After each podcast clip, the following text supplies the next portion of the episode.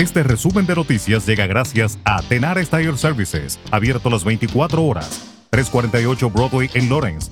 Teléfono 978-327-6802. Neighbors in Need está organizando una colecta de pañales en toda la comunidad este miércoles durante la Semana Nacional de Concientización sobre la Necesidad de Pañales, que se lleva a cabo del 24 de septiembre al 2 de octubre de este año. La colecta de pañales se llevará a cabo este miércoles 28 de septiembre, de 3 de la tarde a 7 de la noche, en el estacionamiento del 60 Island Street en Lawrence. Se recolectarán pañales de todos los tamaños, toallitas húmedas para bebés y cremas para erupciones. Los tamaños de pañales más necesarios son 4, 5, 6 y 7. Neighbors in Need ha estado suministrando pañales a las familias del Greater Lawrence durante gran parte de sus 38 años de historia. A través de su despensa de pañales, la organización sin fines de lucro distribuyó más de 120 mil pañales solo el año pasado. En otra información, la persona buscada en relación con un apuñalamiento que ocurrió el jueves en la Universidad de Boston fue detenida el sábado por la noche según las autoridades.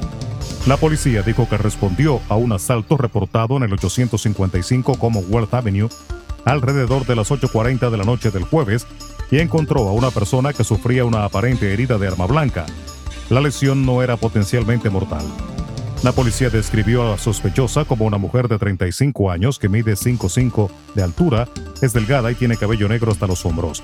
La policía de la Universidad de Boston describió el incidente como violencia interpersonal entre dos personas que se conocían y dijo que no cree que haya ningún peligro para la comunidad universitaria.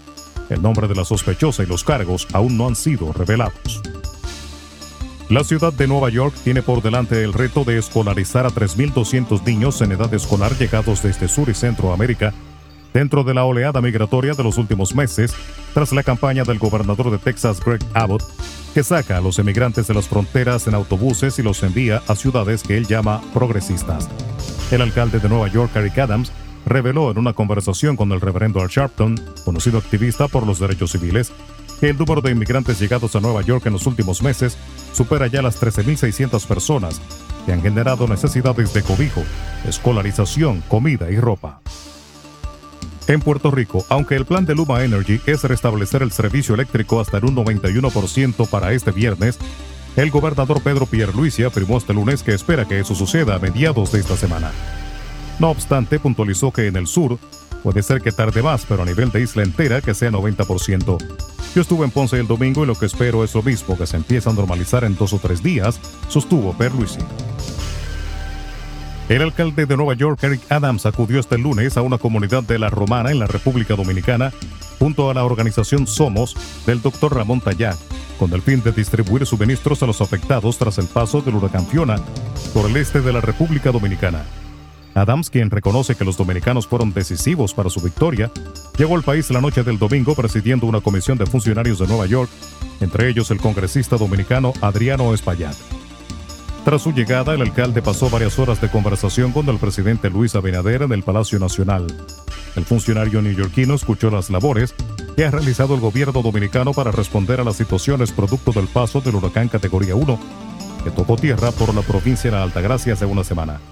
Asimismo, el alcalde se comprometió a identificar una vez que regrese a Estados Unidos la forma de ayudar a diferentes comunidades afectadas según las carencias expresadas por senadores y alcaldes de las provincias que sufrieron los estragos de Fiona. Y el presidente Luis Abinader decidió este lunes poner en marcha un plan de reconstrucción de emergencia, tras escuchar del ministro de Obras Públicas del IGNE Ascensión un informe sobre la magnitud de los daños del huracán Fiona. Solamente en la región este, entre pequeños y puentes importantes, están afectados para reconstrucción 35, explicó el mandatario, como una muestra del tamaño de las inversiones que se requieren. Este plan de emergencia implica arreglar los puentes, las vías secundarias y los caminos vecinales. También se implementará en los municipios un programa especial de bacheo y reconstrucción de calles, aceras y contenes. Asimismo, el ministro de la Presidencia, Joel Santos, informó que a través del Consejo Nacional de Promoción y Apoyo a la Micro, Pequeña y Mediana Empresa, Promipyme, el gobierno dominicano dispondrá de 50 millones de pesos para apoyar a los pequeños y medianos empresarios de Mayor que se han visto afectados por el paso del huracán Fiona. Resumen de noticias. La verdad en acción. Jorge Auden. Conduzca seguro confiando el cuidado de sus ruedas a Tenares Tire Services, abierto las 24 horas, los 7 días de la semana. 348 Broadway en Lawrence. Al comprar gomas nuevas, recibe reparación de por vida, además de otros servicios también de por vida. Tenares Tire Services también ofrece alineación y balanceo y autodetailing. Las mejores gomas nuevas y usadas en Tenares Tire Services, con el trato afable de Brian de Peña y su equipo. Tenares Tire Services, 348 Broadway en Lawrence. Teléfono 978-327-6802.